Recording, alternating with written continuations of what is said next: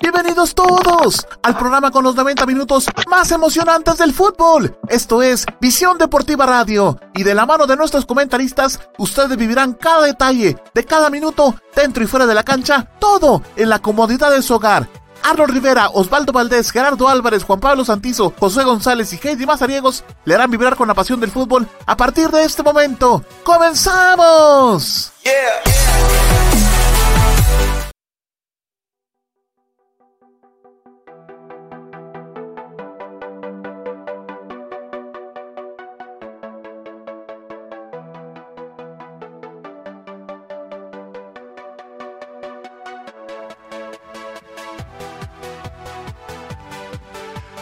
Estimados amigos, es un gusto y un placer volver a saludarles.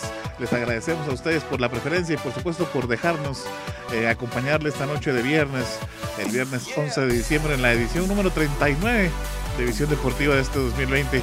Estamos muy contentos y les agradecemos una vez más por su fiel sintonía y por supuesto por la preferencia acá en Visión Deportiva. Estamos muy contentos de poder llevarles a ustedes este programa esta noche.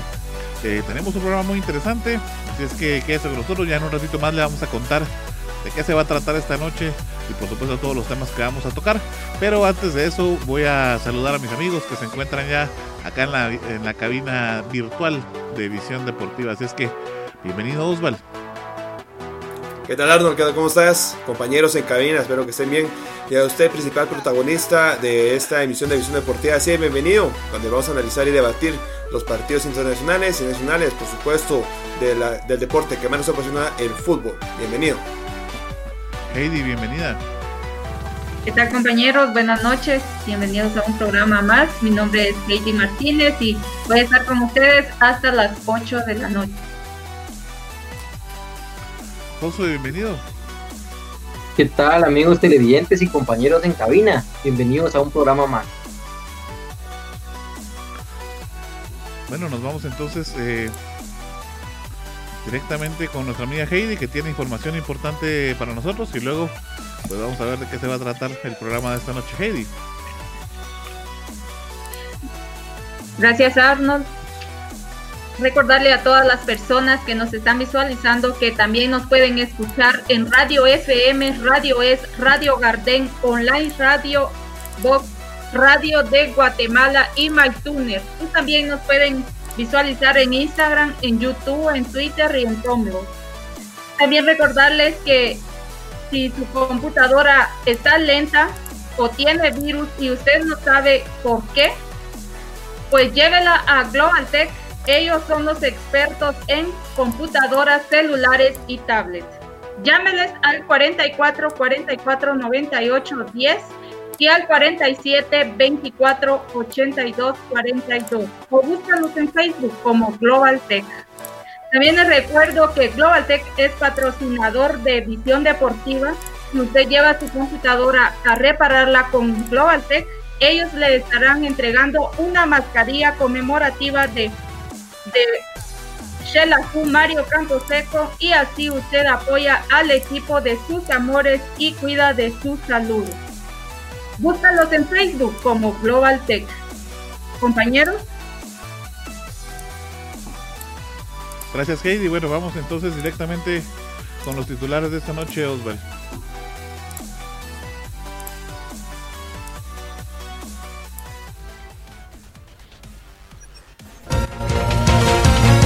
Estos son nuestros titulares. Visión Deportiva.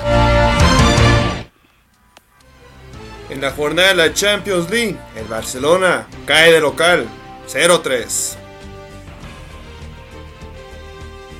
El Manchester United sigue cayendo en la UEFA Champions League y esta vez lo hizo contra el Leipzig. En Francia, el PSG contra el Istanbul, a pesar de ganar 5-1, tuvo un poco de controversia.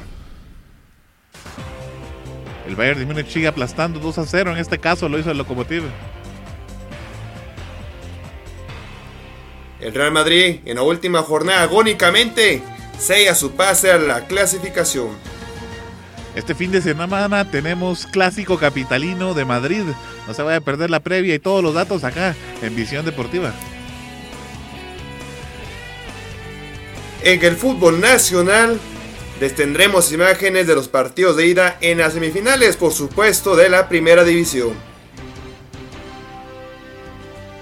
En la Liga Nacional vamos a repasar un poquito de lo que sucedió entre el partido de Sanarate y Santa Lucía. Estuvo reprogramado. Seguimos con el equipo de Sanarate, solamente que ahora tendremos la previa cuando el encuentro se enfrentará a comunicaciones. Tenemos información importante de Xelajú Mario Camposeco. Hubieron cambios en la estructura. Tendremos información importante de Municipal y por supuesto los suspendidos de la selección nacional.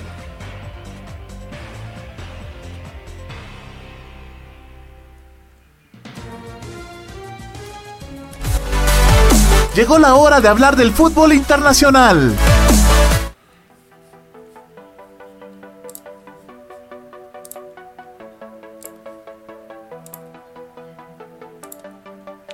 Bueno, se vivió entonces eh, la jornada número 6 de UEFA Champions League. Esta jornada se inauguraba con algunos partidos muy interesantes. Quizá el más importante de esta jornada era el partido que iba a disputar el Fútbol Club Barcelona y lo hizo contra el, eh, la Juventus de Turín. Y es que de alguna manera generaba un poquito de morbo, eh, pues el reencuentro entre Cristiano Ronaldo y Leonel Pulga Messi creo que llamaba mucho la atención para este encuentro y fue un espectáculo bárbaro, sin lugar a dudas.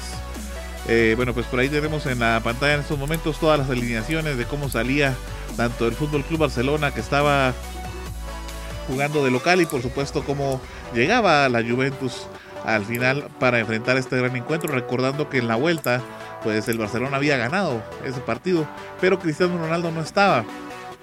Y es que era es una es sin duda la figura eh, pues que no puede hacer falta en la Juventus. Un partido bastante interesante, bastante bonito y que por supuesto usted pudo vivir acá en Visión Deportiva con nosotros. Por ahí vamos a repasar un poquito las jugadas más interesantes.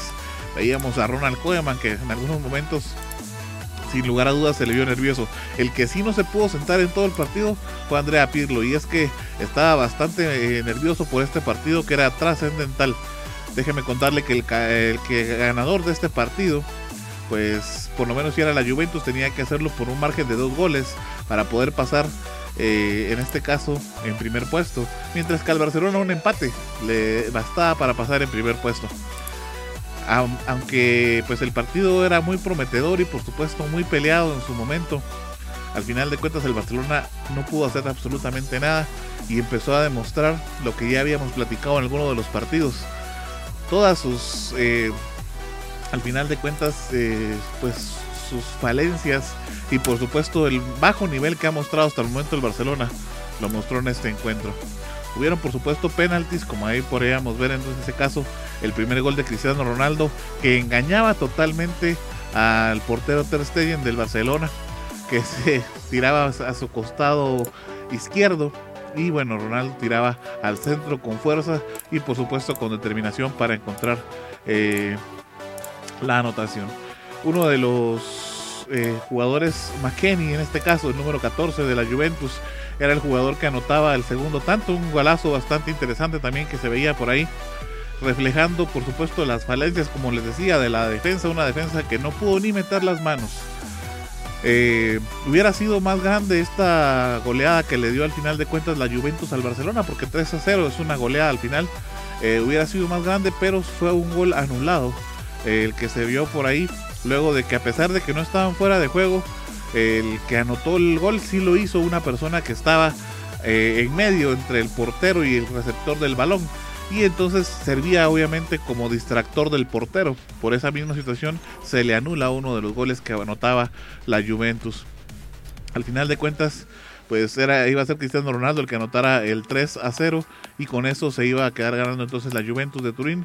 Se quedó en primer puesto, eso lo vamos a repasar más adelante con nuestro amigo Osval. Un partido muy bueno. Hacíamos la encuesta y ahora quiero saber qué piensa mi amigo Josué y por supuesto nuestro amigo Osval. Eh, ¿Será que este es el último partido que se vieron las caras Cristiano Ronaldo y Lionel La Pulga Messi?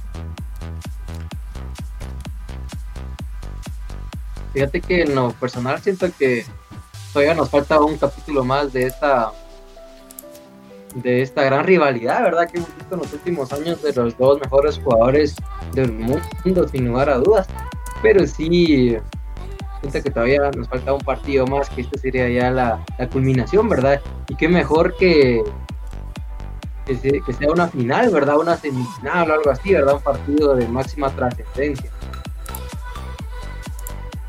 Me parece que en este punto se podrían encontrar hasta la final, ¿verdad?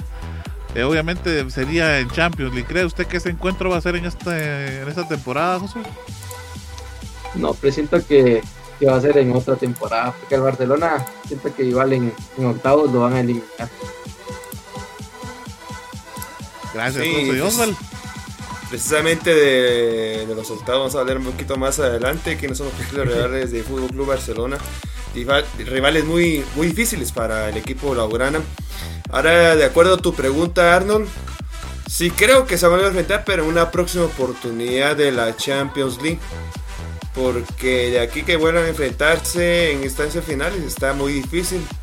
O por qué no, porque anunciaron lo, le anunciaron lo que fueron los dos jugadores su retiro en la Copa del Mundo 2012 de Qatar. Pueden también enfrentarse ahí en otra en esta instancia ya de selecciones, ¿verdad? Pero en, este, en esta edición de la Champions League ya totalmente difícil lo veo que se vuelvan a enfrentar estos grandes jugadores a nivel mundial.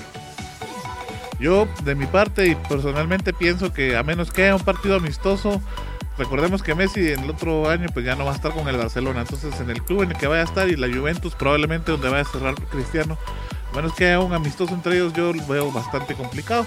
Vamos a ver qué es lo que sucede. Amigos, por favor, déjenos saber qué piensa usted. Está visualizándonos esta noche. Cuéntenos si usted cree que va a haber otra oportunidad de poder ver a estos grandes en un mismo eh, campo de fútbol. Pues definitivamente este fue el último. Bueno, avancemos entonces, mi amigo Osval. Así es, Arnold. Vamos a continuar con esta última jornada que estuvo muy apasionante de la Champions League. Y precisamente vamos a hablar del partido que tuvo el Manchester United, estaba jugando su clasificación también. Esto era en el grupo H. Porque recordemos, el último resultado lo perdió 3 goles a 1. Esto jugando de local. En el Old Trafford ya habíamos hablado sobre este partido en un programa anterior que luego de ser el Estadio de los Sueños ahora se volvió el Estadio de las Pesadillas para los Diablos Rojos.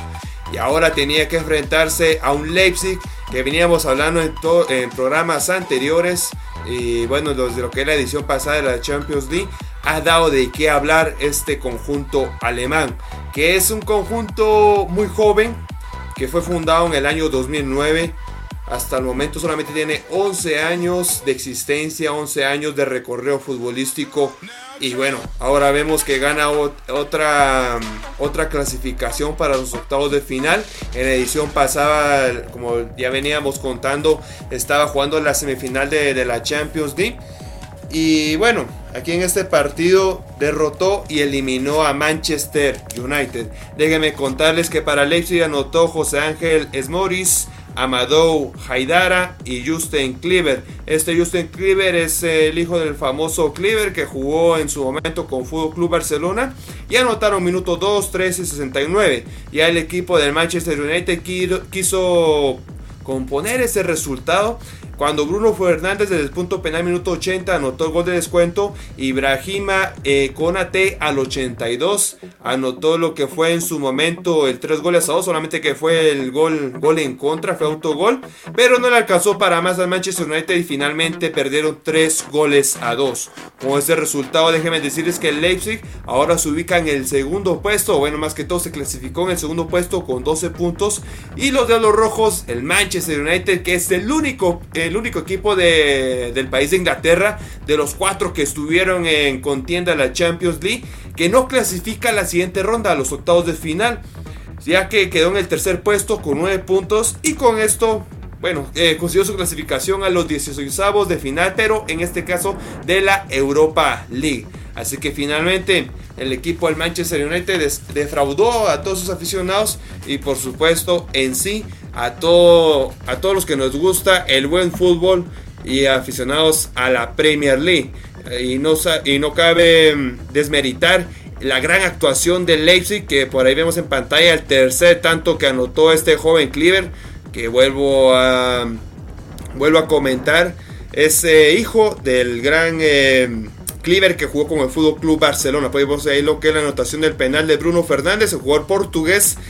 Y más adelante vamos a tener la anotación, más que todo lo que es el, el autogol que que anotó con AT. Aquí un tiro de, Pogba y desafortunadamente le rebotó. Aquí vemos el defensa del Leipzig, pero no le alcanzó para más y finalmente perdió 3 goles a 2 el Manchester United y con esto queda eliminado de la Champions League, pero clasifica a la Europa League. Así que hasta aquí la información de Leipzig contra el Manchester United, compañeros. sí más que interesante lo que consigue Leipzig, como bien lo decía, Sosval es un equipo pues prácticamente nuevo, ¿verdad? Y con eso pues nos deja eh, bastante interesante esta situación. José, se vivió una situación bastante complicada en el partido del PSG. Así es, compañeros, y primero y comentando un poquito el partido Manchester United, y siento que una eliminación que prácticamente bastante difícil para ellos y más porque en las primeras tres jornadas pudimos observar a un Manchester United eh, implacable, ¿verdad? De hecho le gana al Paris Saint Germain y por en los otros dos partidos los ganaba por diferencia mayor a los tres goles, pero podemos ver una vez más que acá en Champions, aunque sea que se tengan tres partidos perfectos y otros tres eh, ya se baja el ritmo y todo, van a quedar eliminados y como pasó en esta, en esta ocasión compañeros. Bueno, ahora sí nos metemos al partido del París.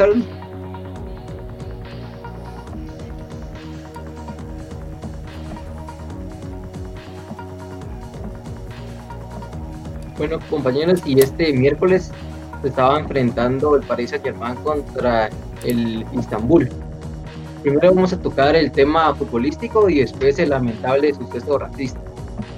Bueno, el Paris Saint Germain estaba necesitado de conseguir la victoria, no solo para buscar la primera posición, sino que también para clasificarse, ya que como el Leipzig había conseguido los tres puntos el martes anterior y Manchester United también tenía nueve puntos, estaban urgidos prácticamente de ganar y también así para poder asegurar la, la primera posición. Y como pudimos observar desde un principio, vimos a un Paris Saint Germain dispuesto a no solo ganar, sino también a golear. Y finalmente lo terminaron consiguiendo, ya que vencieron con un triplete de Neymar y un doblete de Mbappé. Y por su lado, el Istanbul descontó por medio de, del jugador Mehmet Topal. Bueno, y ahora sí, ya tocando el, lamentable eh, suceso racista que, que suscitó en el partido del del martes, justo al minuto 15 más o menos, el cuarto árbitro le hace un comentario racista al jugador del Istanbul, estamos hablando del jugador de Mbaba, y como pueden observar acá en las pantallas. Y ante este lamentable suceso, tanto jugadores como del Paris Saint Germain como del Istanbul decidieron retirarse de las canchas. Y fue por eso que el partido se postergó y se jugó el día miércoles. Y compañeros, ustedes ¿Qué sanción creen que la UEFA le debería que imponer a este cuarto árbitro?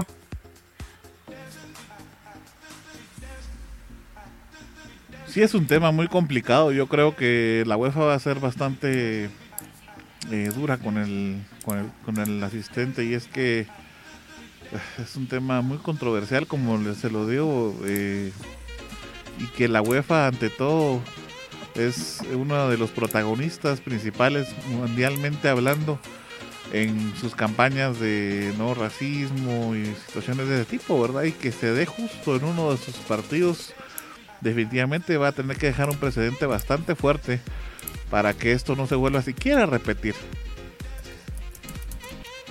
Así es, y de hecho estaba escuchando en unos programas deportivos que de hecho se estaba hablando hasta de una suspensión de por vida, pero a ver qué tal cómo se comporta la UEFA, porque recordemos que ellos partido a partido nos, nos muestran ahí en las pancartas, ¿verdad? De no al racismo, de así. Siento yo que es algo que ellos toman así muy en cuenta, ¿verdad? Y con justa razón.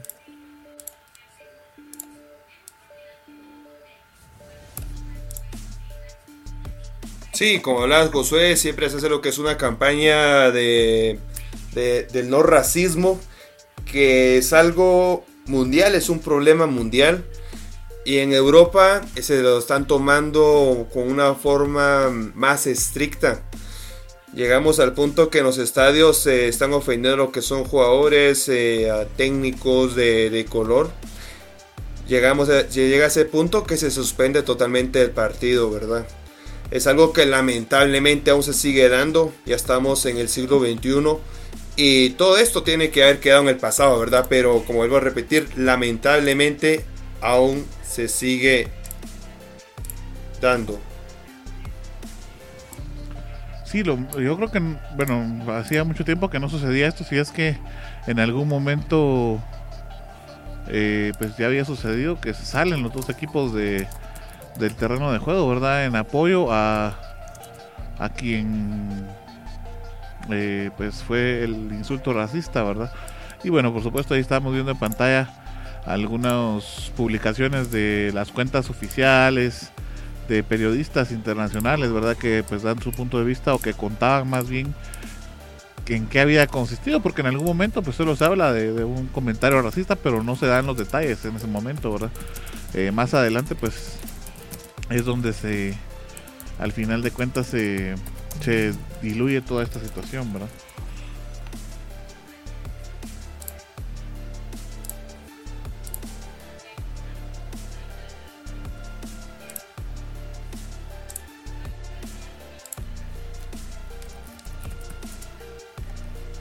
Vamos a continuar de una vez con la jornada número 6 entonces de la UEFA Champions League. Ya está por acá nuestro amigo Juanpa. Juan Pablo, bienvenido.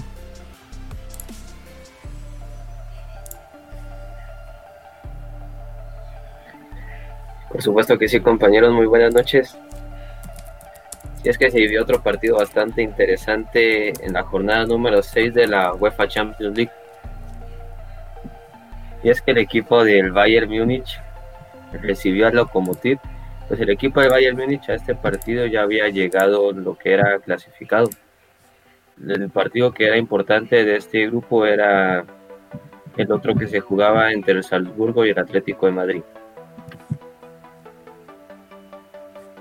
En este partido el equipo del Bayern Múnich fue un claro dominador y lo ganó 2 a 0, bastante contundente, con goles del central Nika Schuller al 63 y al minuto 90 Eric Comotín.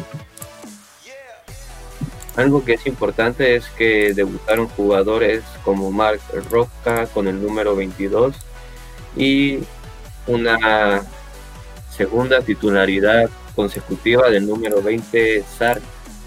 Ya estamos viendo que el delantero con el número 13 Chupomotín que está supliendo muy bien al, a un lesionado Robert Lewandowski.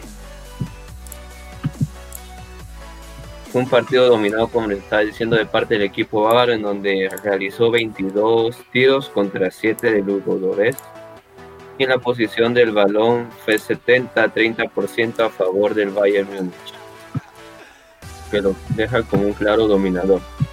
El equipo del Bayern Múnich con esta victoria llegó a un total de 16 puntos, con casi una fase de grupo perfecta, solamente con un empate con el equipo del Atlético de Madrid, con 18 goles a favor y 5 en contra, que lo deja con una diferencia de más 13, mientras que el equipo ruso, el equipo Lokomotiv, solamente sacó lo que fueron 3 empates y 3 partidos perdidos con 5 goles a favor y 10 en contra, con una diferencia de menos 5 y solamente sumando lo que fueron 3 puntos.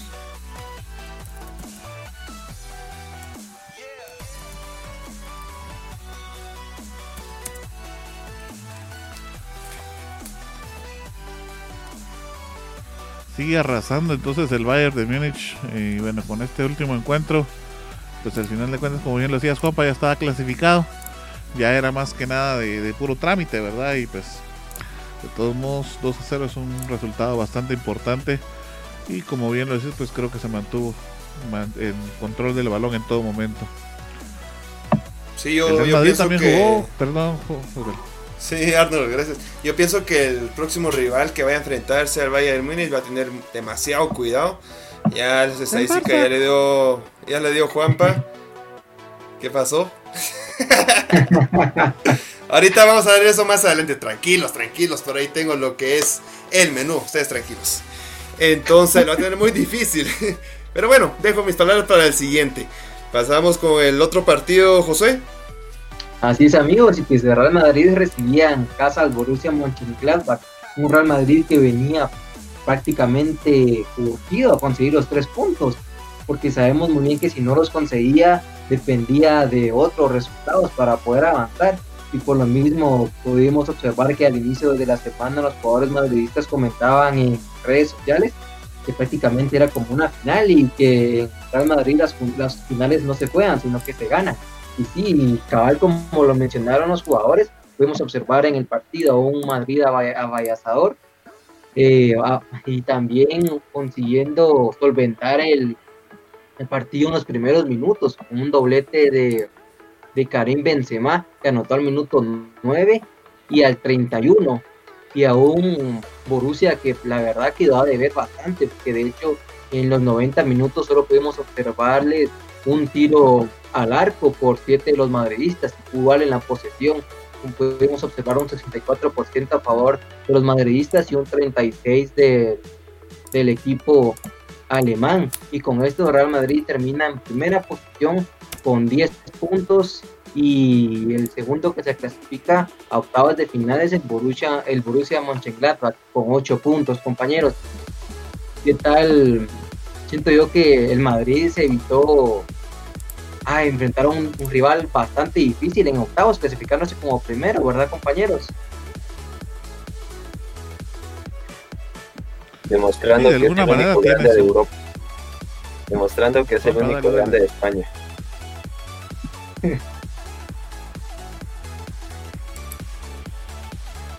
Sí, de alguna manera es una ventaja bastante interesante, importante, por supuesto, pasar en primer puesto, ¿verdad?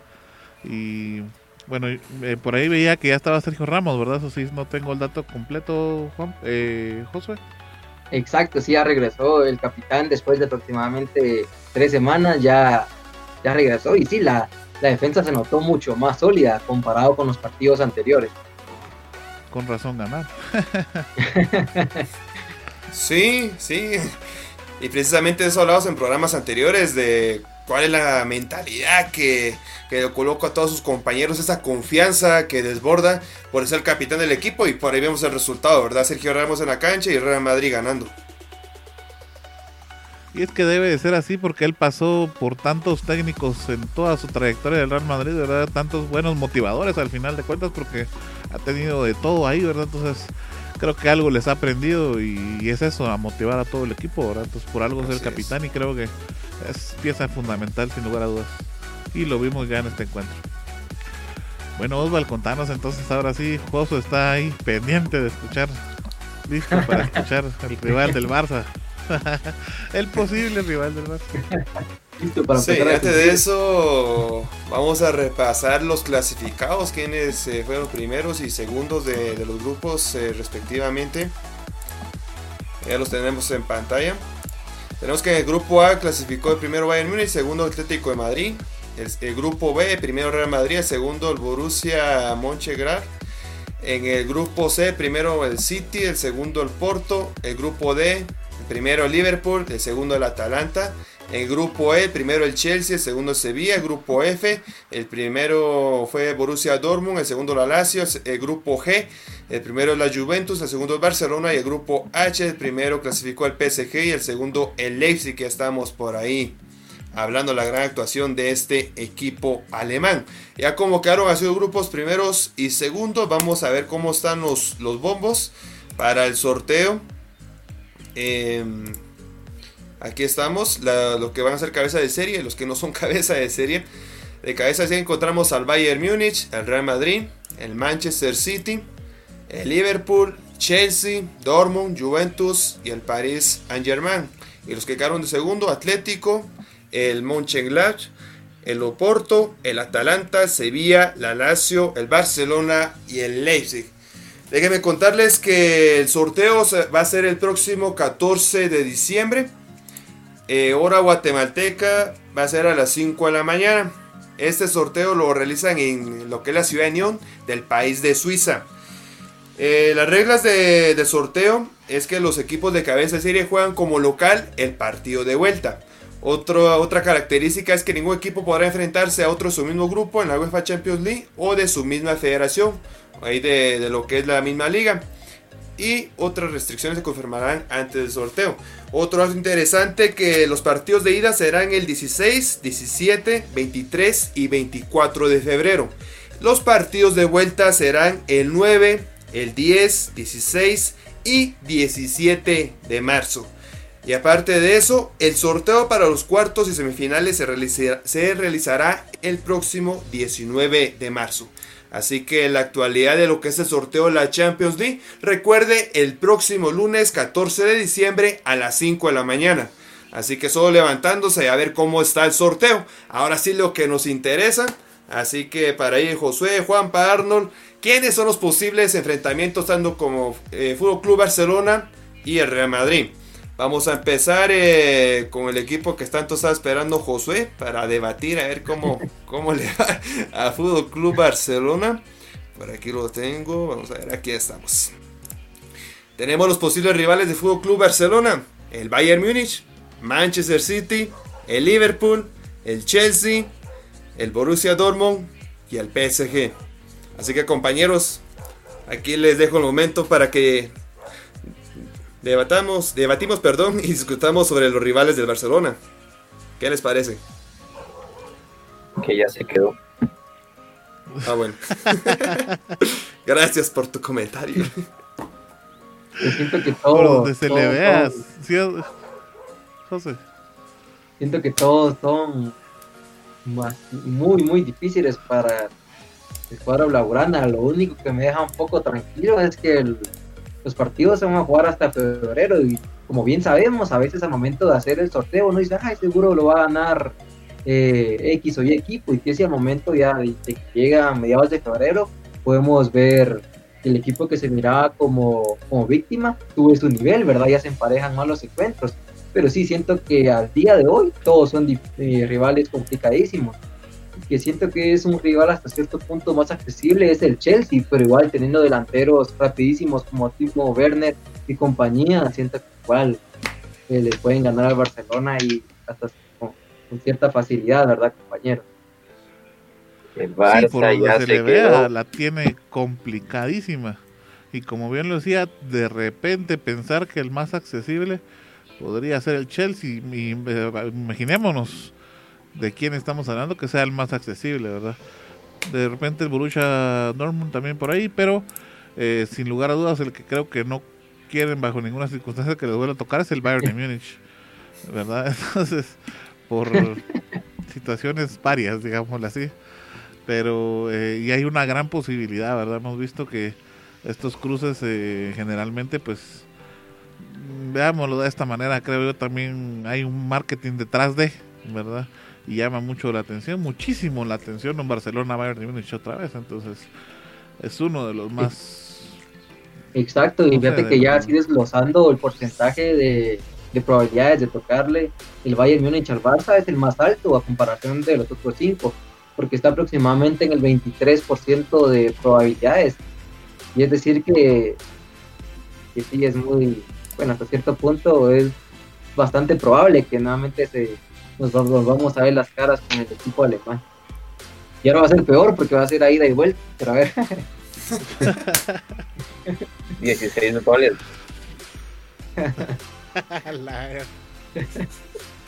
Ay, eso, eso, pero ni, al- ni en la consola de videojuegos pasa. sí, difícil, difícil todos los clubes que tiene enfrente Fútbol Club Barcelona enfrentarse. Ahí sí que tal vez dos ingleses podría ser un poquito más factibles, ¿verdad? En la en un porcentaje de lo más de lo más mínimo. Manchester Por los City y el Chelsea. juego, ¿no? Sí, sí. El. City podría ser uno de ellos, ya que más que todo basándome en la historia, el City no, no le ha ganado ninguna eliminatoria directa al Fútbol Club Barcelona de las de las que se han enfrentado, ¿verdad? Y el Chelsea es de la misma manera, yo creo que solamente una vez la ha ganado, en aquel enfrentamiento donde el último gol lo anotó precisamente el español Fernando Torres.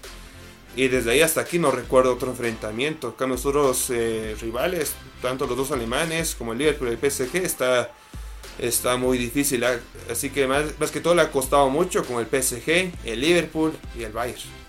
A ver qué tal, No, y qué pasa. recordemos que y recordemos que esta temporada el Barcelona donde más sufre es en defensiva. Y por qué se ca- ca- caracteriza perdón el Bayern y el Dortmund y el Paris Saint Germain por el poderío ofensivo y sienta que ahí sería el acabose de los blaugranas. Y sí como bien comentabas un Manchester City o un, un Chelsea o hasta cierto hasta un Liverpool nos podría venir hasta cierto punto un poco mejor. Así es, eh, Josué. Si la Así Juventus analizamos, metió Todos tres y no está en estaremos su mejor pendientes el momento. lunes. Sí, todos- Juanpa. cabal Juanpa, Que la Juventus les metió tres y no está en su mejor momento, ya va a ser uno de estos seis equipos. es que está Cristiano Ronaldo, Juanpa. Eso cambia todo. No, Sí, se vio un cambio muy radical Sí. definitivamente de la Juventus. O sea, fue Sí, se otro totalmente partido totalmente diferente. diferente. o sea, mucho mejor como- que Messi. Es como decir eh, Ramos con el Real Madrid, también totalmente radical. Si no, yo creo que ahorita estuviéramos hablando del histórico histórico partido que va a jugar la Europa League el Real Madrid, ¿verdad? Pero sí, vaya que estuvo Ramos. cierto. Estuvo a Así punto que- de cambiar la historia. Así es. Así que vamos a ver ahora los posibles rivales de- del equipo merengue en estos octavos de final. Qué cambio, ¿verdad? ah bastante Nos vemos en cuartos. ya de una vez para qué jugar ese partido Mm, está difícil. Aunque Leipzig, definitivamente, si le toca a Leipzig, es el más. Sí, Duro, el Leipzig es el más fuerte de los cuatro que tenemos en pantalla. Ahí el segundo, tal vez el Atalanta, el tercero la Lazio, el último el Porto. Ya no, ya los cuatro están buenos. Capaz se quedan los. Eh, Está bueno, Juanpa, eso Leipzig FIFA, hombre, tranquilo. Esto es la vida campaña. real. Por eso ahí verás, pues.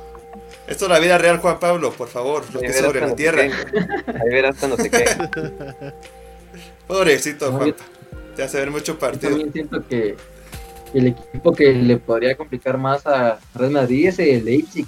Porque Sí, el sabemos que, que sí, aparte tiene un mega entrenador con Julia Nagelsmann en la temporada pasada en la Ujú. Champions, eliminando equipos de jerarquía y todo. Y según lo que estaba viendo, que es un entrenador que estudia muy bien a cada rival, que estudia las falencias para atacar esas falencias, ¿verdad? Sacarles provecho.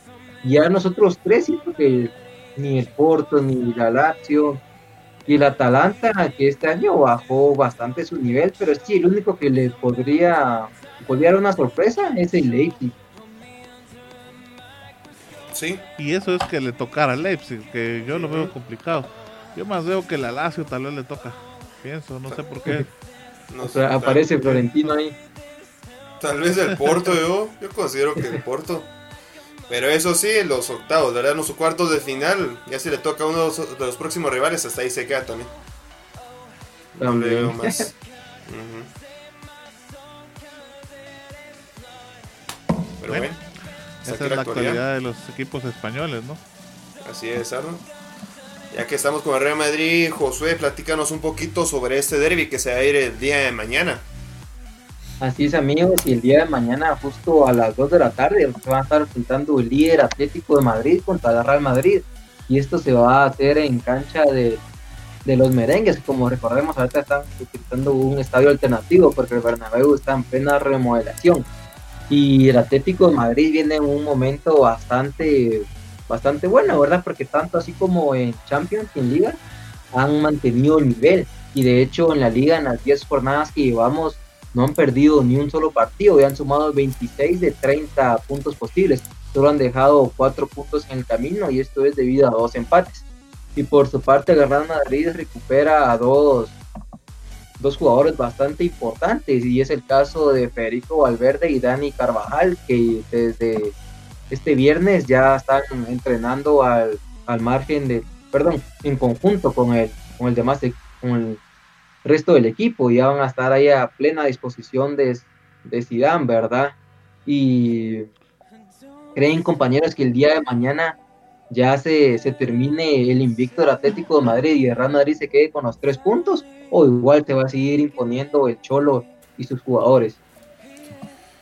Se, se acaba, se acaba el invicto del, del Atlético de Madrid.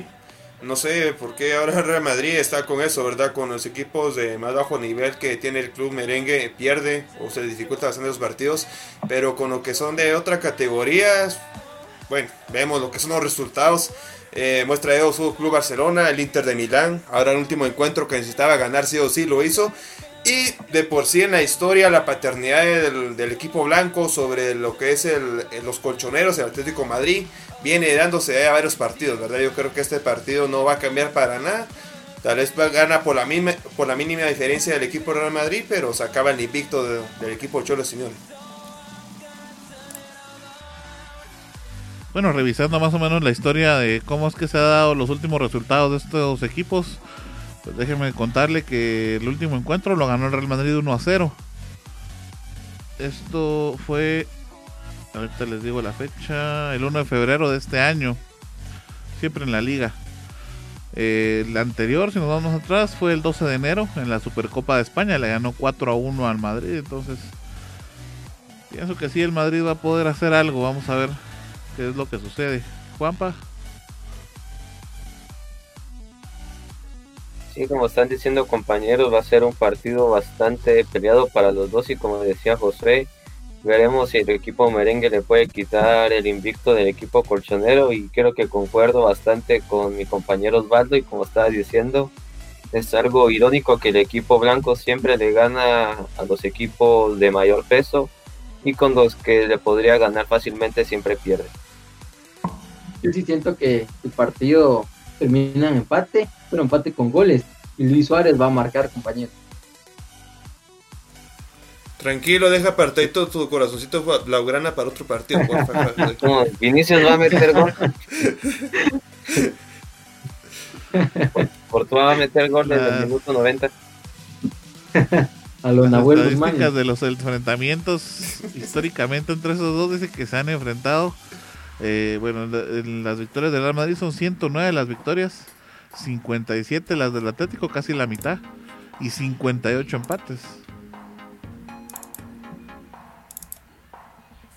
Y como nos podemos, como podemos observar ahí en las estadísticas, hablan por sí solas, ¿verdad? Y el dominio blanco sobre los colchoneros es impresionante. Tenemos algunos lesionados para el partido de mañana. Tenemos del lado del Real Madrid a Hazard, que igual, pues aunque estuviera. Odegaard, Jovic, Valverde y Rodrigo. Ah, bueno. son los que están lesionados del Madrid. Y del Atlético está Diego Costa, Jiménez y Manu Sánchez. Son los que no van a poder estar en el partido de mañana. Pero ahí está el gran Lucas Vázquez. Que ahora le colocaron el Lucas Lucas Cafu, dice que ahora es el nuevo apodo de Lucas Vázquez.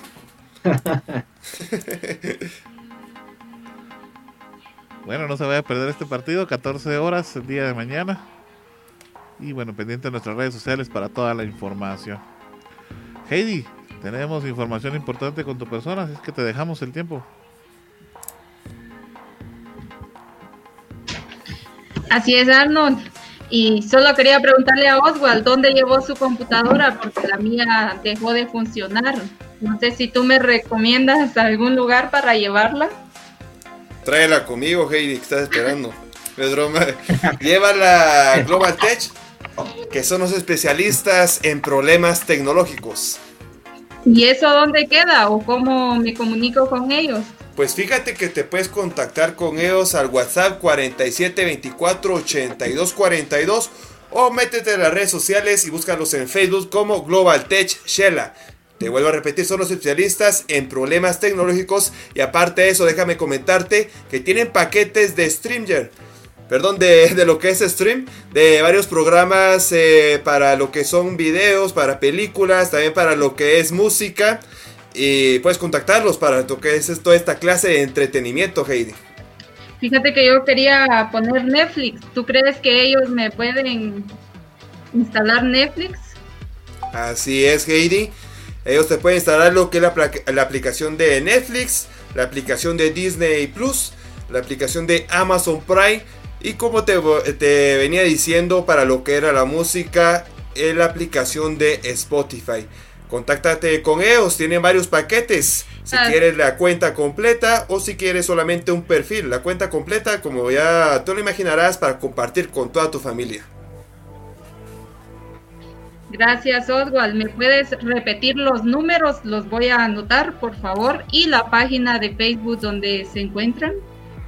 Así es, el WhatsApp es el 4724 8242 y la página de Facebook solamente escribe Global Tech Shela. Así que búscalos, Heidi, recomendados. Gracias, Oswald. Te agradezco mucho y mañana mismo los voy, voy a llevar mi computadora. Excelente. Continu- Es momento de echar un vistazo a la historia del fútbol. Esto es Memorias de Visión Deportiva.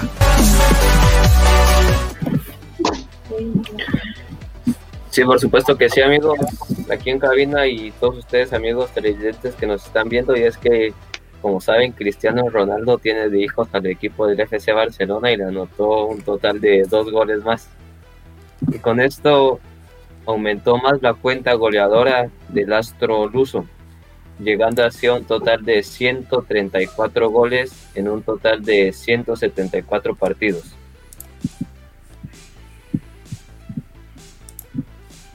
Bueno, así es compañeros, como llegamos a la mitad del programa y a todos ustedes amigos televidentes, quédese con nosotros, ya volvemos después de una pausa comercial. Esto es Visión Deportiva, el mejor lugar para enterarte del fútbol nacional e internacional. Quédate con nosotros, ya volvemos. Recuerda que puedes sintonizar Visión Deportiva Radio los días lunes y viernes de 7 a 8.30 pm a través de nuestra radio en línea y de todas nuestras plataformas digitales. También puedes buscar nuestro podcast en tu plataforma de streaming favorita. ¡Te esperamos!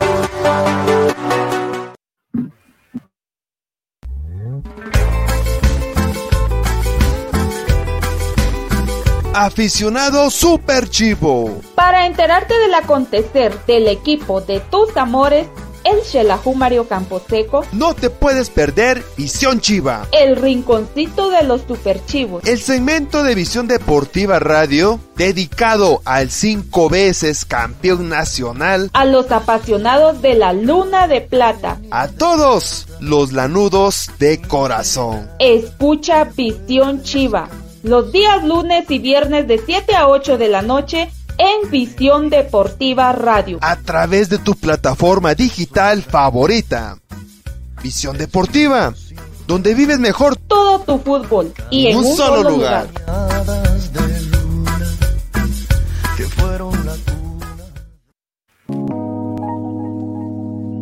Sabemos que en estos momentos lo más importante es cuidar de tu familia y tu mundo digital es el que te ayuda a mantenerte cerca de ellos.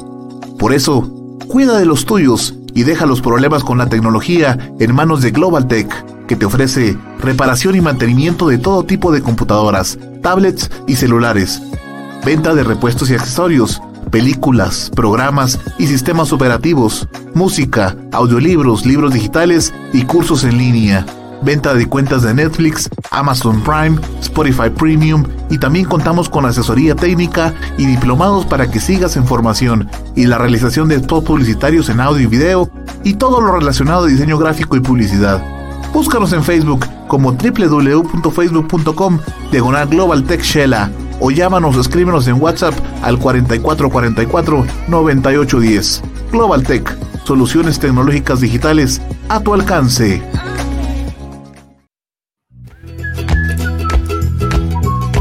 Semanas tienes una cita con el fútbol. Visión Deportiva Radio es un programa de fútbol diferente, con noticias, análisis, estadísticas, entrevistas, comentarios, historia y un poco de buen humor. Los ingredientes perfectos para enterarte del fútbol que tanto te apasiona. Esto, por supuesto, de la mano de expertos comunicadores periodistas del medio futbolístico. Sintoniza Visión Deportiva Radio los días lunes y viernes a partir de las 7 pm en tu plataforma digital favorita. Síguenos en redes sociales como Visión Deportiva Oficial y empieza a vivir todo tu fútbol en un solo lugar.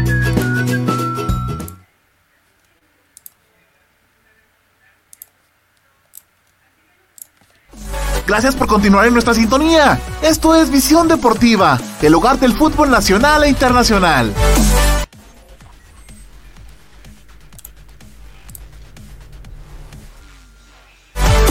Ahora hablaremos del fútbol nacional. Esto es Visión Chapina. Guatemala, mi patria dorada, por más que digan, ninguna es igual. Por mi honor que en el mundo no hay nada como esta linda tierra del Quetzal.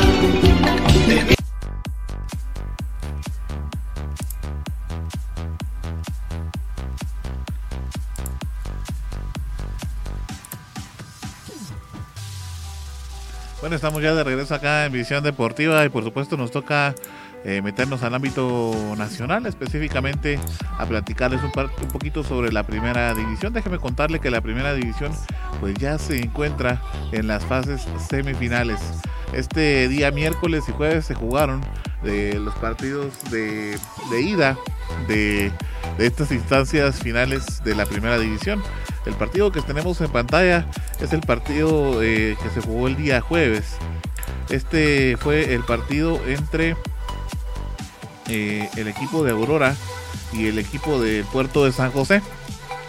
Déjeme contarle entonces que en este encuentro, pues Aurora finalmente se puso a un pasito de la final y es que se impuso 2 a 0 al puerto de San José esto pues obviamente se disputó en la tarde del día de ayer en el estadio El Ejército. Déjenme contarle que los orineros se lograron poner arriba en la serie gracias a los goles de Brandon Rivas y Kevin Elías. Ahí los vamos a ver más adelantito en la en, el resumen que tenemos acá eh, que el staff de División Deportiva nos ha preparado. Déjenme contarle que los militares deberán defender su ventaja el domingo a las 11 horas en la cancha de los tiburones. Algo que sucedió en este partido bastante interesante y que vamos a debatir un poquito por acá. Es que ya se había sancionado en una ocasión a uno de los equipos de, primera división por permitir público.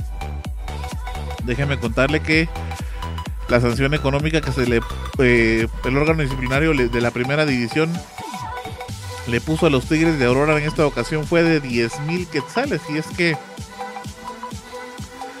pues finalmente eh, hubo personas que estuvieron ahí. Según lo que dice el reporte del árbitro Carlos, perdón, del comisario Carlos Alberto Batres González público de local 125 personas y visitantes alrededor de 30 lo anterior incumple con las normas de seguridad y restricción derivadas de la pandemia COVID-19 por parte del club local como responsable de la organización del encuentro deportivo, siendo sancionable la conducta de riesgo con una multa. Eso fue lo que se explicó en el acta.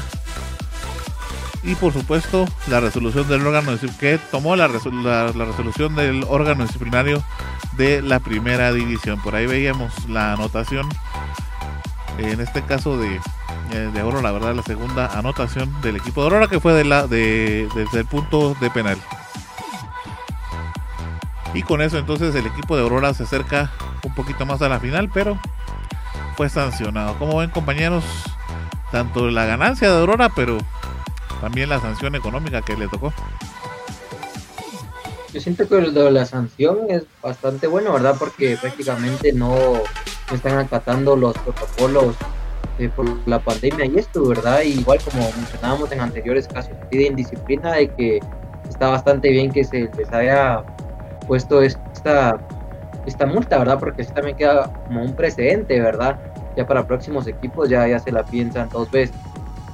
Y, la victoria de Aurora también bastante bien y siento yo que, que sí ya tiene un pie ahí en la final de la primera división. Sí, es, eh, está bien, concuerdo con el comentario Josué, hay que dejar un precedente en este tipo de acciones de, los clubes que a veces se quieren pasar de listos, ¿verdad? Pero no se ponen a pensar que de primero está la salud, está lo que es este, todo este problema que estamos pasando, no solamente aquí, sino es a nivel mundial. Y bueno, ahí está, eh, se, lo, se lo ganó, ¿verdad? Lo que es el club, la sanción Y vuelvo a repetir, es para dejar un precedente a los demás clubes que hacerlo sin, sin autorización alguna. Y ahí se lo están dejando como una, una muestra, ¿verdad? Para todo el fútbol nacional.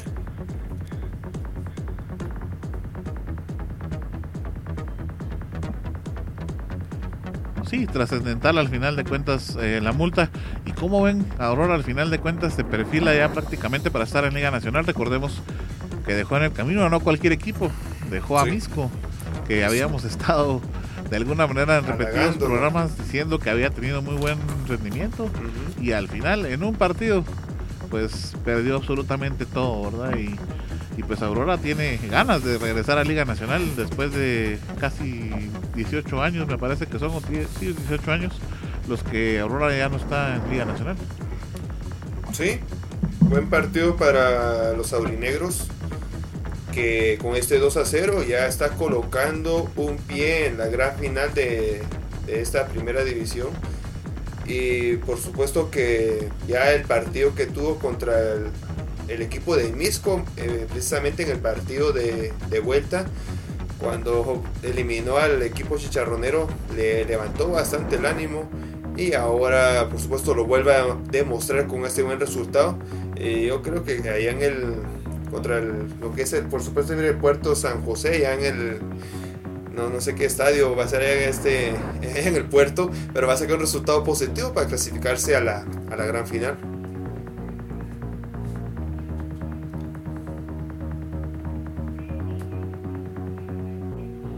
Bueno, sigamos entonces con el siguiente partido de la semifinal.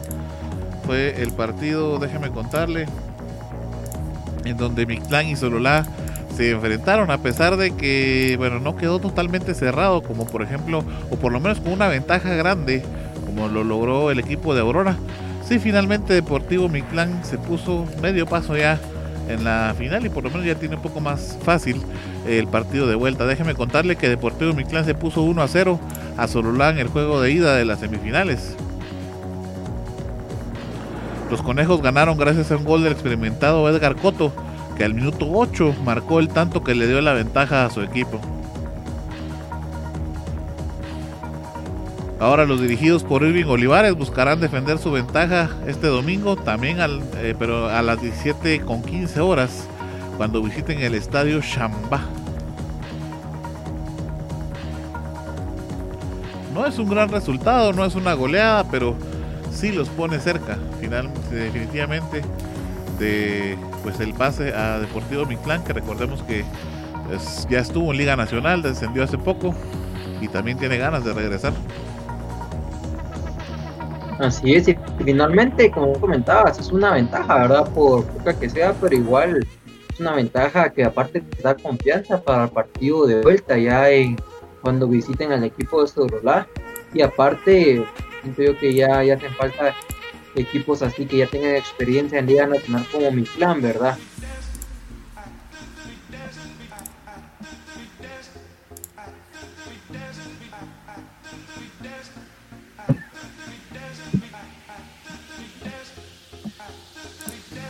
Sí, bueno, y con eso entonces ya tenemos entonces que los dos partidos se van a disputar el domingo, uno a las 11 otra a las 5 con 10 de la tarde.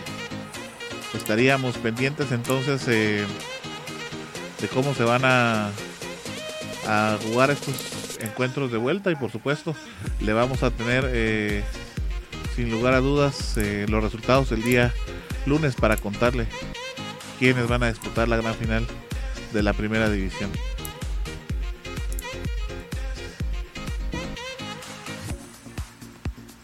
Heidi, ¿tienes información importante para nosotros? Así es, Arnold.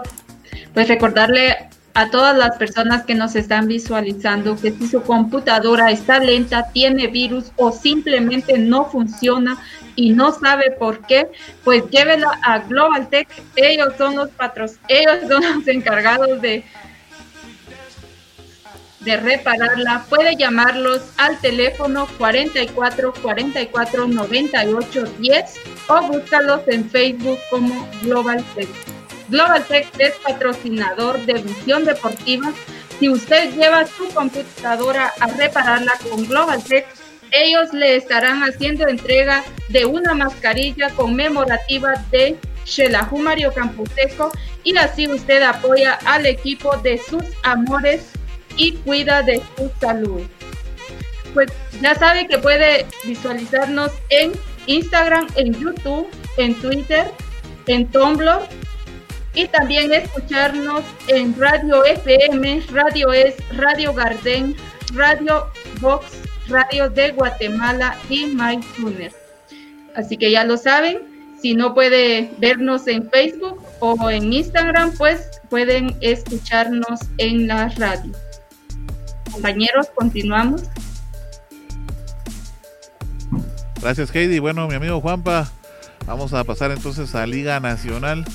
Eh, tenemos noticias importantes del equipo de Sanarate y por supuesto un partido reprogramado que ya se jugó.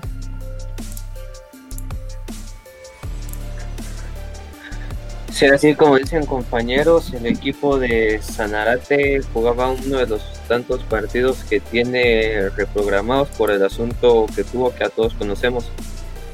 Este partido el equipo de Sanarate lastimosamente lo perdió 3 a 2 contra el equipo de Santa Lucía Cotzumalguapa, que era el equipo que lo visitaba.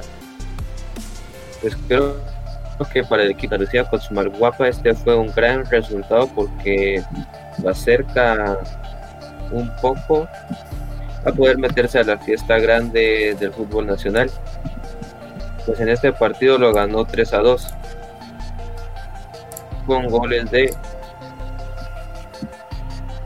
Nelson Miranda al minuto 16, Josel Piedra al 44, que fue un autogol del equipo de Sanarate, y el tercer gol del equipo de Santa Lucía fue de Romario da Silva al 44. Y por parte de Sanarate, el anotador y el único que fue el de los dos goles fue Marlon Negrete al minuto 31 y posteriormente al minuto 79. Así como decías Arnold, tenemos noticias bastante importantes de parte del equipo de Sanarate. Y es que el día martes 8 de diciembre de este año, de esta semana prácticamente, el equipo de Sanarate hizo nuevamente pruebas del COVID-19 a todos sus jugadores y plantel técnico, en donde en el informe oficial nos comunican de que todos los jugadores ya cumplieron su respectiva cuarentena y que todos los resultados de las pruebas dieron negativas. Así que para el equipo de Sanarate ya es un gran alivio de que ya esté todo de vuelta a la normalidad y luego de la trágica situación que tuvo que pasar. ¿Cómo lo ven compañeros?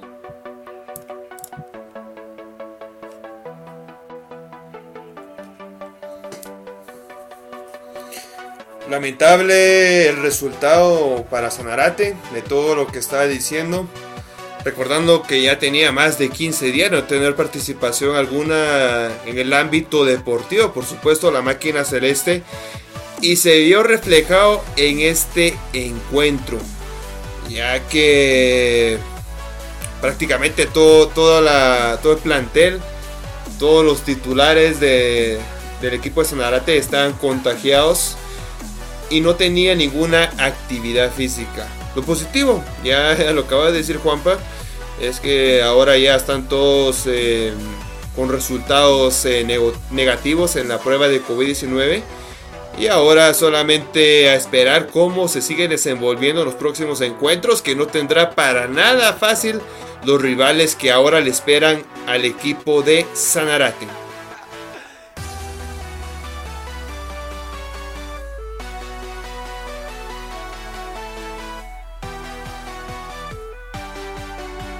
Sí, bueno, al final de cuentas hubieron muchos goles en este partido, cinco goles en un partido, sin lugar a dudas habla muy bien del rendimiento de ambos equipos, pero la vida no siempre es justa y el fútbol menos. y en este caso, pues ahí lo pudimos ver. Eh, creo que lo más justo quizá hubiera sido un empate, pero al final Santa Lucía hizo más méritos y logró mantener el resultado de 3 a 2 y con eso es de que se quedaba con el resultado. Sanarate pues por su lado no logra salir del bache en el que está, creo que está más que fuera de la clasificación y por su lado Santa Lucía pues está acercándose cada vez más a esta área y quedándose y convalidándose más en, ese, en esa situación. Vamos a, más adelante a repasar eh, pues cómo es que queda la tabla, ¿verdad, Oswald? Mientras tanto, te dejamos con más información.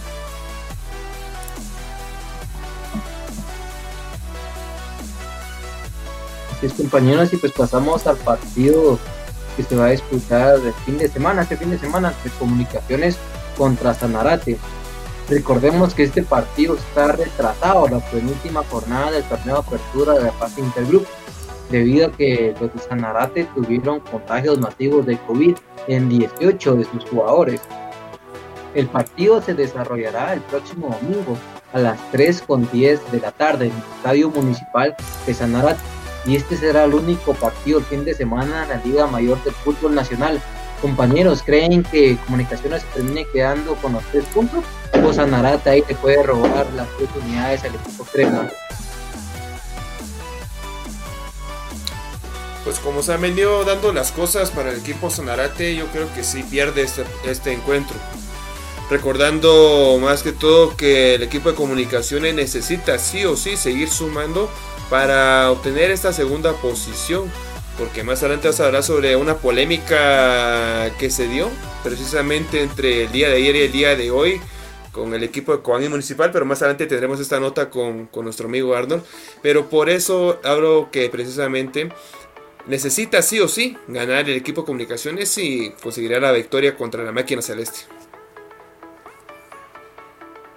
Sí, comunicaciones no puede dejar ir más puntos y sin lugar a dudas, pues Sanarate no ha ido muy bien y por el contrario, pues comunicaciones ha mostrado que tiene todo, todas las armas para poder enfrentarlos, ¿verdad? Entonces creo que se va del lado de comunicaciones esta, este encuentro.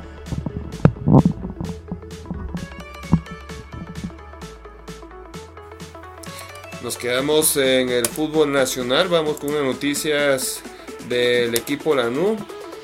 Déjenme contarles que la junta directiva eh, dio a conocer esta semana que prescindía de sus servicios eh, del profesor Walter Claverín Alvarado, ya que fue un mutuo acuerdo, tanto la junta directiva como con el señor Claverín, que se, se cerrara el contrato, se cerrara todo todo tipo de vinculación que tenía con el equipo de Mario Camposeco.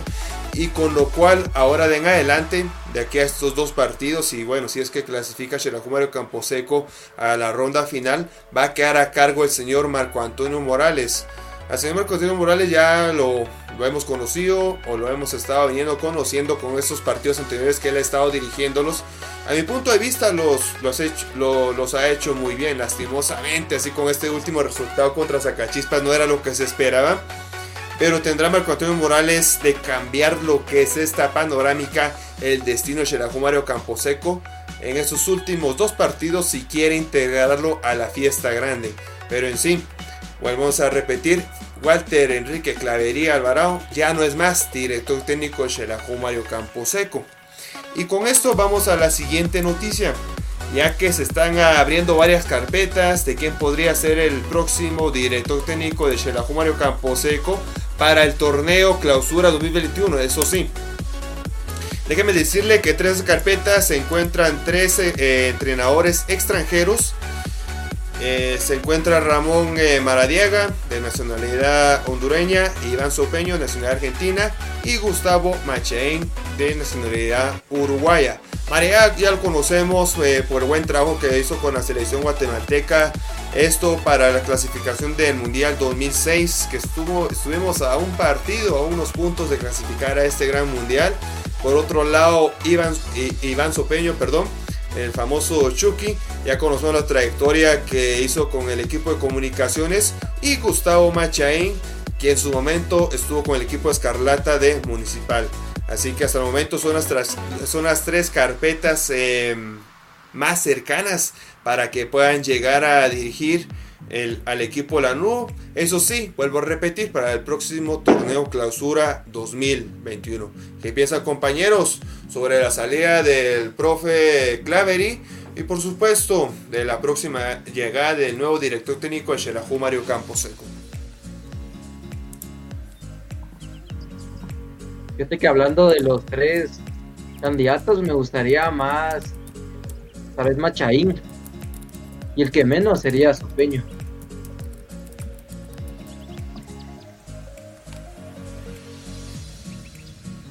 Sí, ¿Por qué. José? Pues tal vez Sopeño sería el último por las malas experiencias con selección nacional. Y Machaín, porque siento yo que tal vez conoce un poco más el, en la liga, ¿verdad? Por el tiempo que estuvo en, en Municipal.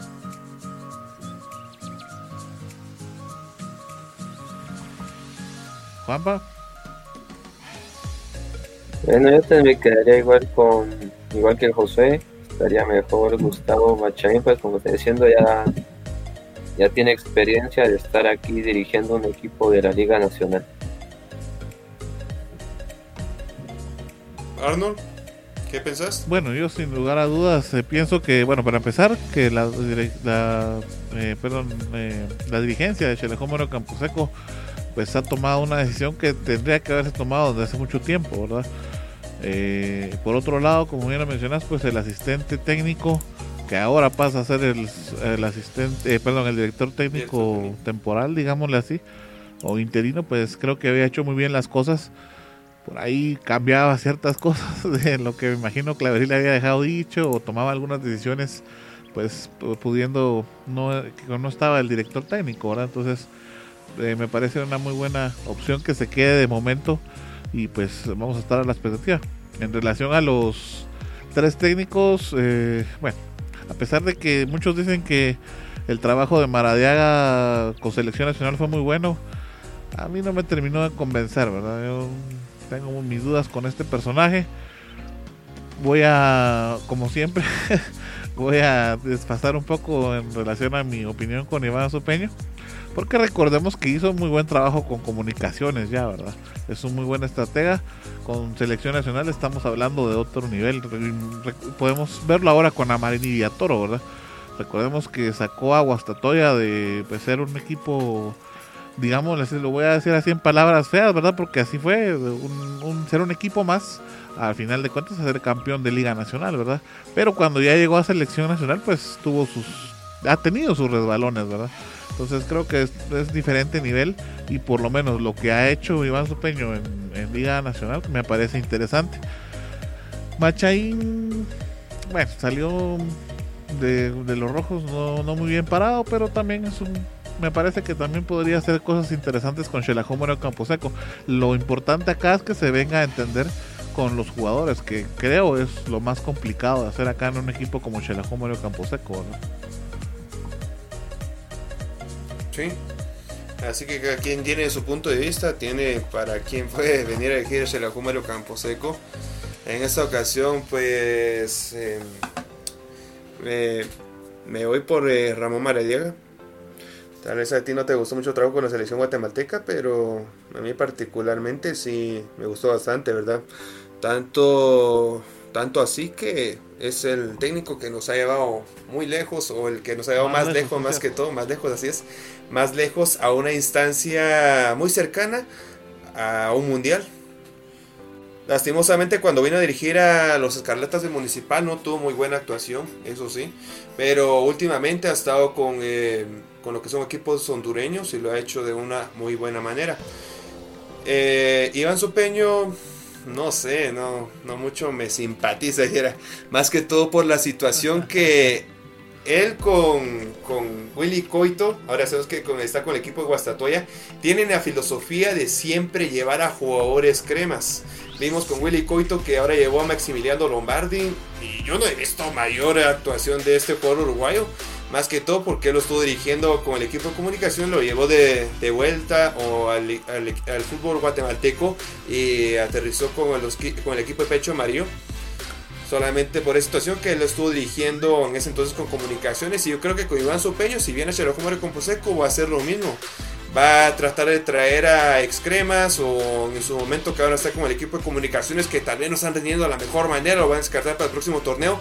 Y lo que venía a hacer Iván Sopeño es reclutarlos, va a hacer lo que es un, mejor dicho, un reciclaje completamente, traerlos aquí a Xelajú Mario Camposeco y ya sabemos lo que pasó una vez cuando trajeron a varios reciclados en el 2010, cuando vino José Manuel Moyo Contreras, cuando vino Betancourt se dan otros nombres que eran grandes estrellas con varios equipos y ¿qué, hicieron? Solamente al final en este partido contra Municipal se vendieron con una gran goleada, me recuerdo, y hasta ahí quedó, ¿verdad? Entonces por esa situación yo creo que así va a ser la filosofía de Iván Sopeño, traer a los jugadores que ya ha dirigido y especialmente si son de comunicaciones para venir aquí a cubrir los puestos de Mario Camposeco. ¿Y Machaín?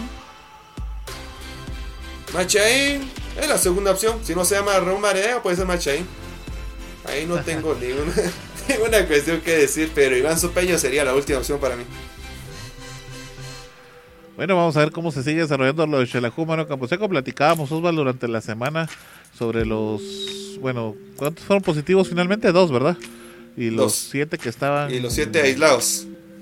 Aislados, exactamente. Sí. Había muchos rumores, Oswald, pero yo no pude confirmar nada finalmente sobre de que estaban escondiendo casos positivos y, demás situaciones. Como te digo, no pude confirmar la información. Vamos a esperar qué es lo que sucede en el próximo hisopado, ¿verdad?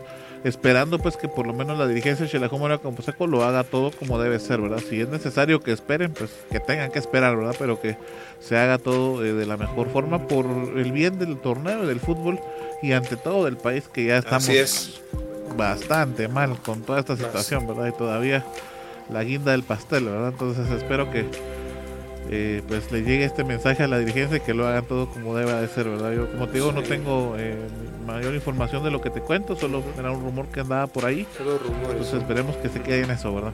sí.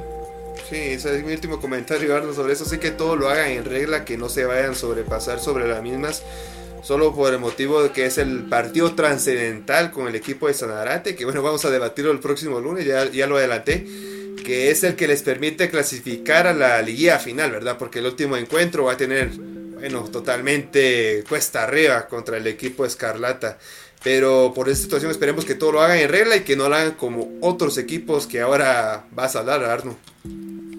Ay, sí, Oswald, y fíjate que bueno, al final, ¿cuánto tiempo llevó esto?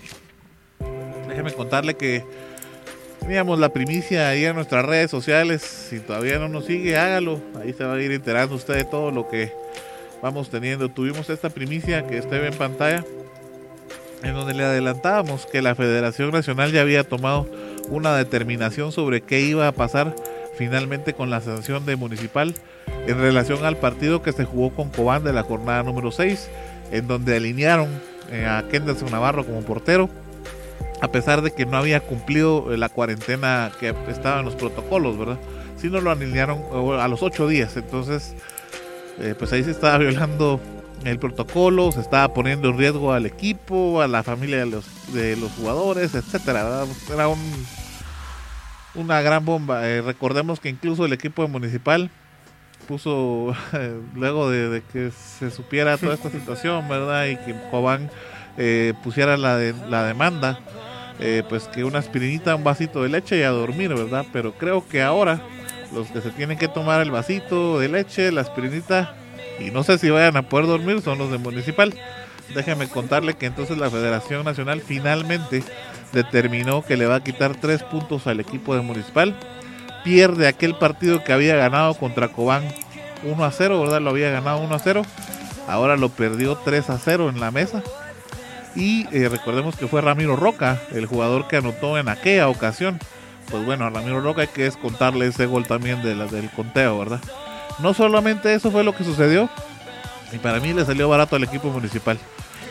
Déjeme contarle que también el entrenador eh, Sebastián Vini, fue sancionado con una multa de 15 mil quetzales por haber alineado a Kenderson Navarro eh, violando todos los protocolos y todo lo acordado, ¿verdad? Entonces esa es la sanción general, que Municipal pierde el partido 3 a 0, por ende pierde los puntos que se había ganado en ese encuentro y también Ramiro Roca pierde el gol eh, pues dentro de su conteo personal y por supuesto la multa a el director técnico Sebastián Vini de 15 mil quetzales por el partido con Cobán.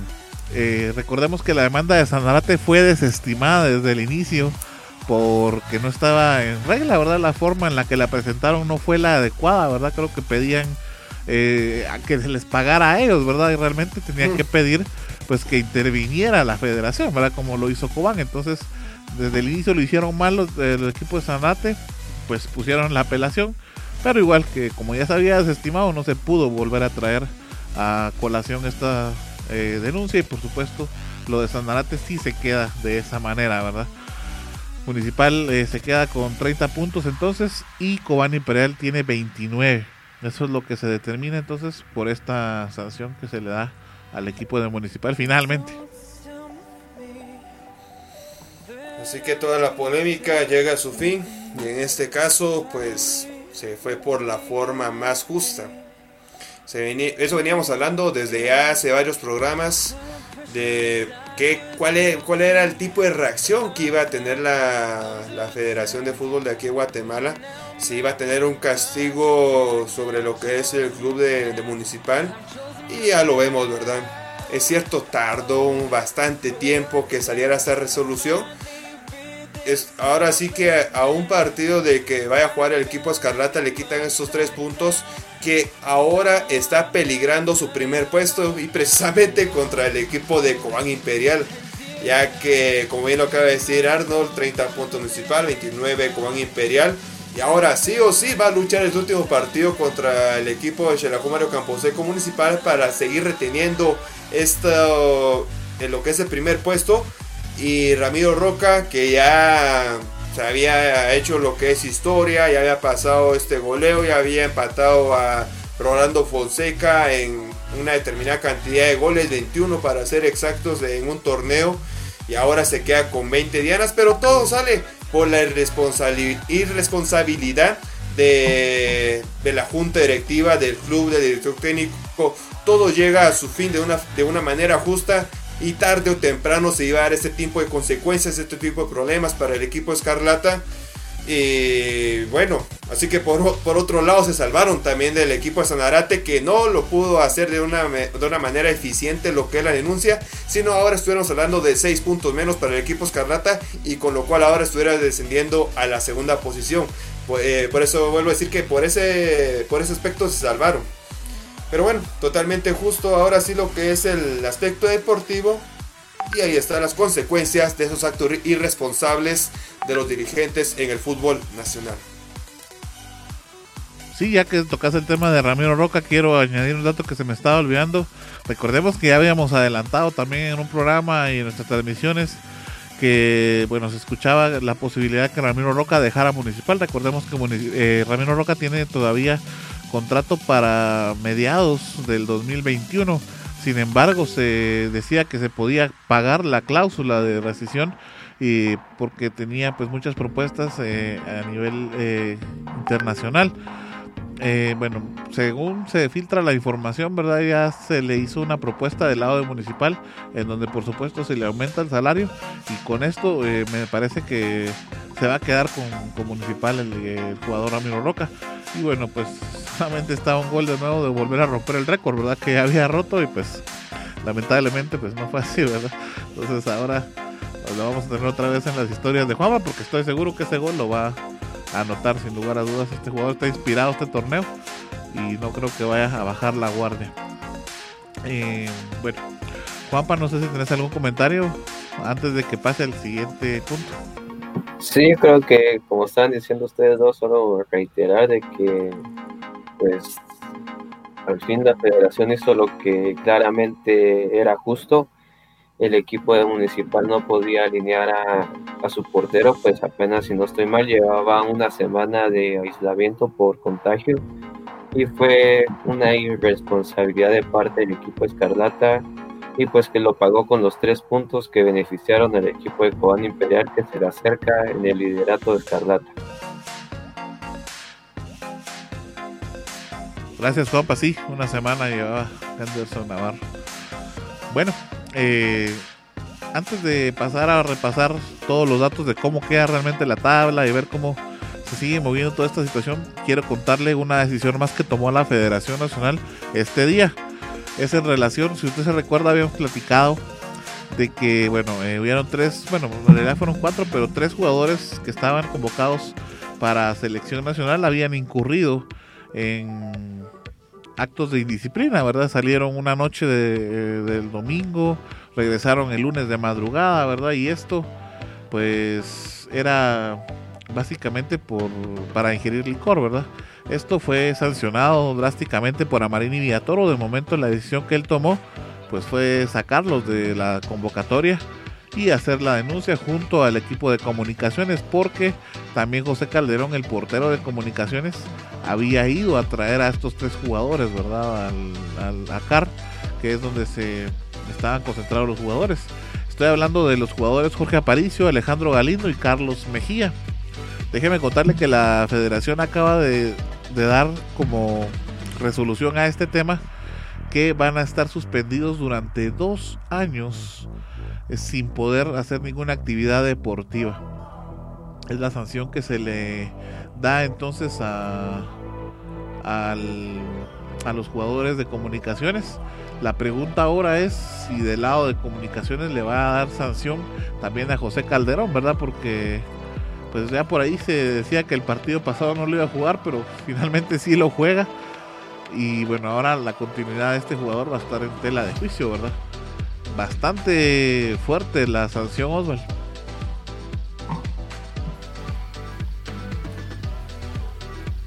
Sí, bastante fuerte la, la sanción para estos jugadores de Aparicio, Carlos Mejía, Alejandro Galindo. Dos años. Dos años eh, para lo que es en, el, en la selección guatemalteca, ¿verdad, Ardo? Corrígeme. No, dos años de toda actividad deportiva, o sea, comunicaciones, selección nacional, y si quieren hacer golf, tampoco van a poder, por lo menos en, en Guatemala, ¿verdad? Bueno. Así que sorprendente. Yo pensaba que solamente era con la selección guatemalteca, es en todo, entonces. Sí, bastante fuerte, bastante fuerte. Pero bueno, si es así, si es así para que nuestro fútbol pueda seguir desarrollándose y para que sean más disciplinados todos los jugadores, pues a estas instancias eh, tal vez demasiado fuertes, eh, podríamos decir, se tiene, se tiene que llegar, pues ahí está el hecho, ¿verdad? Ellos eh, no acataron las órdenes, tuvieron indisciplina en la concentración de la selección de Guatemala. Y como ya lo hablaste, ingiriendo licor, pues ahí está lo que es la, multa, podríamos decir. Este, quedan suspendidos dos años. Y esto para que recapaciten los demás jugadores que quieran simular eh, actividades eh, más adelante. Porque recordando que el fútbol es un compromiso, es un trabajo. ¿Cómo va a venir uno o va a llegar a un trabajo todavía en lo que es en, en estado de ebriedad? O con olor a licor, ¿verdad? Debe poner el 100% de, de su energía en el trabajo, su concentración directamente. Y esto es lo que están haciendo los jugadores, ¿verdad? Solo porque están en la selección y ya entraron al punto más alto con sus clubes, eh, no quiere decir que son intocables. Ahí está lo que es la respuesta de la, de la Federación de Fútbol. Algo drástica lo que es la sanción, pero en sí, así es para que vayan aprendiendo ellos y las demás generaciones eh, que, están detrás de, todos estos jugadores y comprendan que el fútbol en la selección de, Guatemala eh, debe tener lo que es una responsabilidad y si no tenemos lo que son las consecuencias de los actos. Sí creo que sirve para dejar un precedente para que si en algún momento algún otro jugador intenta o, o decide tomar esta decisión, lo piense dos veces, ¿no, Juanpa? Así como lo están diciendo, otra bastante, otra bastante, estoy trabajando ya compañero, otra muy buena Poquito de aceite. del-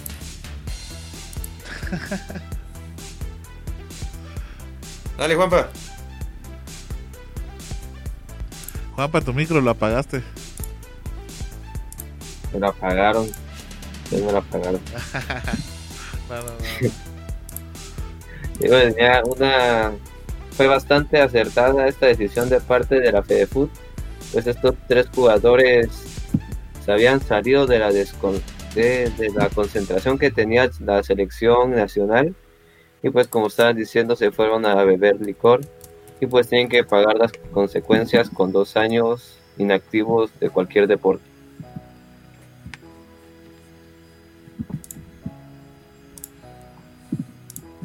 Sí, lo importante es eso, que quede el precedente, ¿no? Que no se vuelva a repetir esta situación.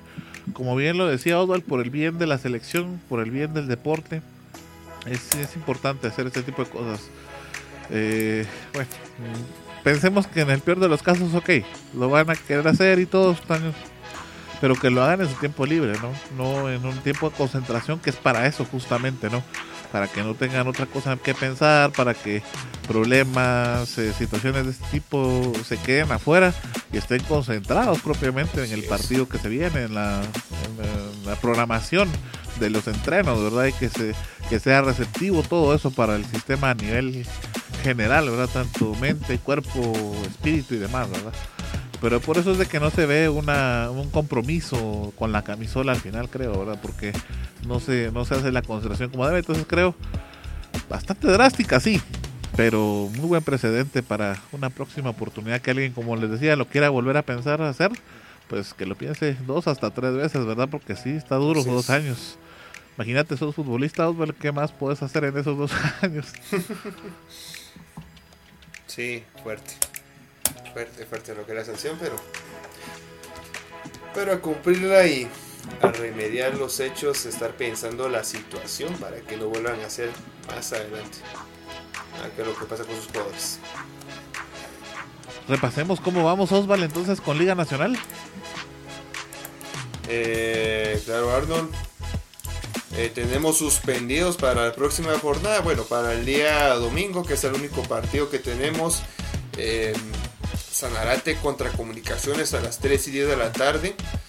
Los suspendidos aquí a resaltar es el jugador eh, José Pinto que acumuló su cuarta María, el cual no estará como central con el equipo de comunicaciones enfrentando a Sanarate. Y tenemos los demás jugadores que van a ser para la jornada eh, del miércoles, por ejemplo. Está Edwin Fuentes que tampoco va a poder participar. Y los demás jugadores para el próximo fin de semana. Ya con esto vamos a la tabla general, cómo se movió un poquito de posiciones eh, luego de esta ganancia del equipo de Santa Lucía con su Guapa. Cabe resaltar que en esta tabla aún no están descontados los puntos que, que le hicieron al equipo de Municipal. Tenemos que Santa Lucía subió a la octava posición con 16 puntos y está a un puntito de meterse en la fiesta grande Peligra el puesto Guastatoya Xelajú Mario Camposeco si Santa Lucía ganara el próximo encuentro. Lo que veníamos hablando, Municipal aún tiene 33, ahora tiene 30 puntos y con Imperial ascendió a la segunda posición con 29 puntos. Esto sería la, la tabla actualizada de esta apertura 2020, compañeros. Se le complica comunicaciones, obviamente Municipal, y Municipal va a venir con todo contra Shela, Osvaldo.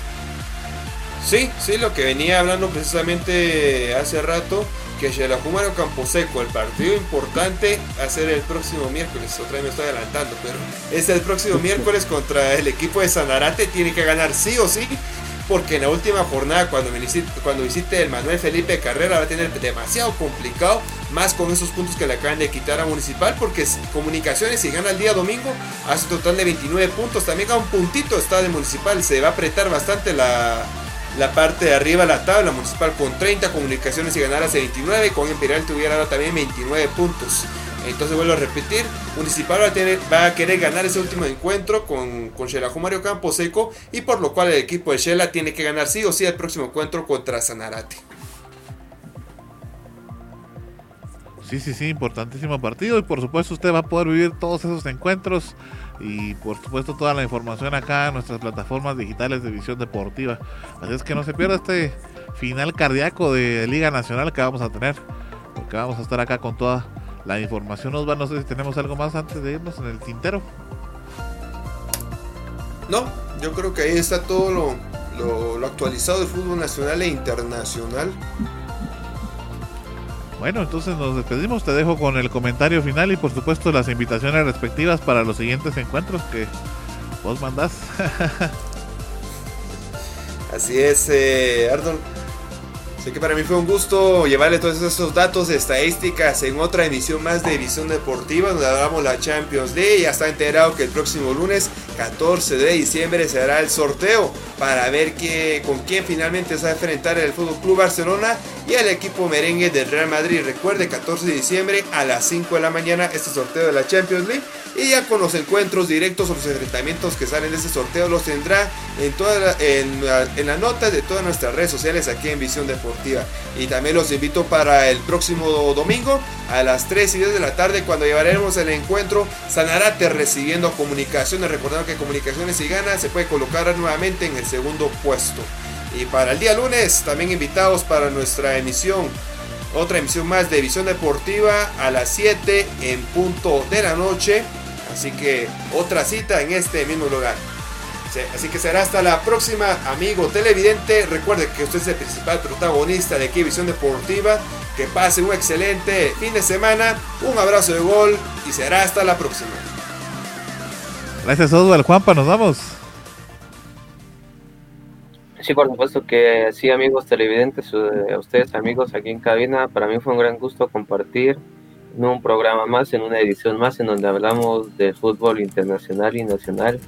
Recuerde que nos puede seguir en todas nuestras redes sociales para no perderse de ninguna actualización del fútbol. Así como decía nuestro compañero Osval, acompáñenos el próximo día domingo en el partido entre Sanarate y Comunicaciones. Pásenla bien, feliz noche y que Dios los bendiga. Gracias Juanpa Oswald, amigos, por favor, por haber estado con nosotros. Muchísimas gracias. Eh, bueno, ya tiene la invitación entonces para el día domingo. Yo lo invito para el día lunes, nuestro siguiente programa de edición deportiva. Tendremos todo lo del sorteo de la UEFA Champions League, lo que pasó en el partido del domingo, la previa del partido del miércoles de Campo Camposeco, que lo invito también para este partido que lo vamos a tener acá en Visión Deportiva. Y por supuesto, lo invito también a que nos sigan en todas nuestras redes sociales para que esté pendiente de todo el fútbol que más le emociona. Un abrazo, muchísimas gracias. Mi nombre es Arnold Rivera. Me despido, hasta la próxima.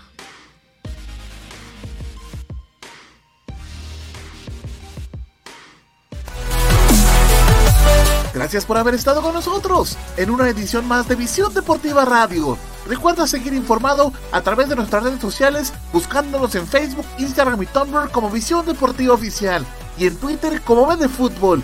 ¡Hasta la próxima! Visión Deportiva es producido por Global Production de Global Group Guatemala. Todos los derechos reservados.